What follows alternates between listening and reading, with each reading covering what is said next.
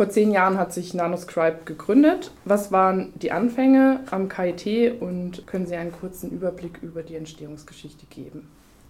Wir haben Nanoscribe aus der Grundlagenforschung heraus gegründet. Wir waren als Wissenschaftler bis 2006, 2007 ähm, daran interessiert, neuartige optische Materialien zu erforschen. Wir haben dabei entdeckt, dass nicht nur wir daran Interesse haben, Mikrostrukturierung in drei Dimensionen durchzuführen, sondern auch zum Beispiel Zellbiologen. Und das war für uns so der erste Startpunkt, dass wir Ausschau gehalten haben, wer könnte denn noch Bedarf haben für diese 3D-Mikrostrukturierungsfähigkeit, die ja einzigartig war.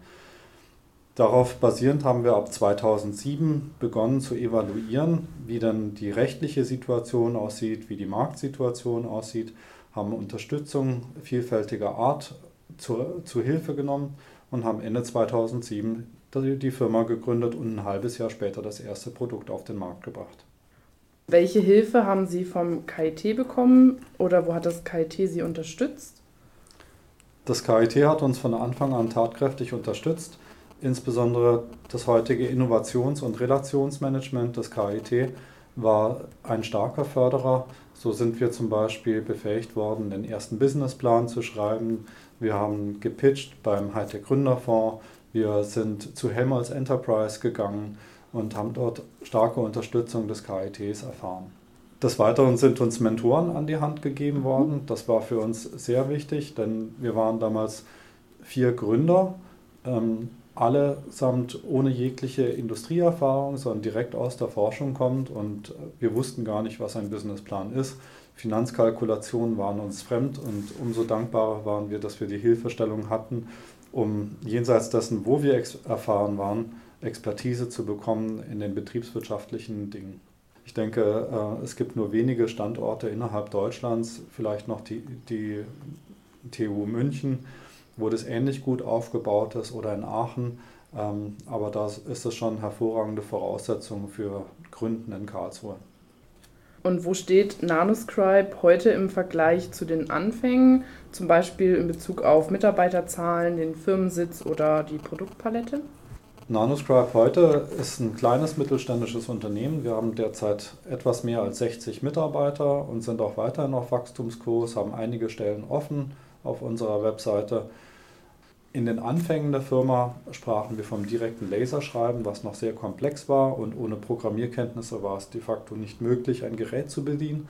Heutzutage ist der 3D-Druck-Workflow das, was unsere Geräte so denkbar äh, einfach in der Verwendung macht. Mittlerweile haben wir mehr, mehr als 1000 User äh, weltweit in 30 Ländern und ähm, die müssen in der Lage sein, selbst wenn es kulturelle Unterschiede gibt, die, das Gerät so intuitiv wie möglich zu verstehen, denn nicht jeder von diesen 1000 Usern ist von uns selbst persönlich geschult worden, sondern das ist manchmal die zweite, die dritte Generation von Usern und deshalb muss alles denkbar einfach sein.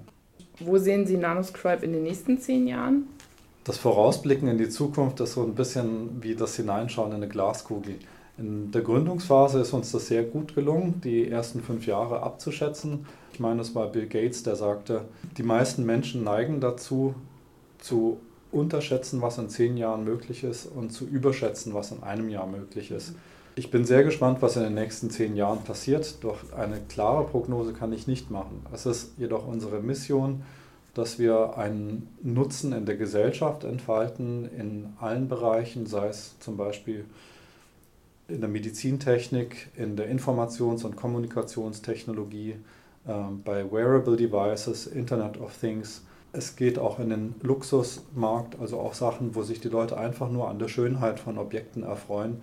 Ich denke, wir haben da ein breites Anwendungsspektrum, was wir mit unserem 3D-Druck erschließen können.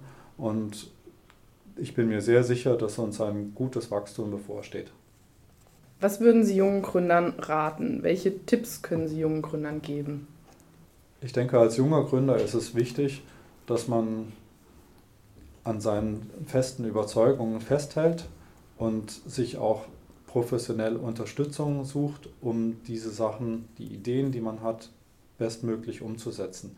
Sich nicht entmutigen zu lassen von Bedenkenträgern, aber auch nicht in einer übermäßigen Euphorie jegliche jegliches kritisches Feedback beiseite zu schieben, sondern bestmöglich sich zu benchmarken an Erfolgsbeispielen und auch an ähm, Niederlagen anderer und zu gucken, was mache ich, um die Firma zum Erfolg zu bringen.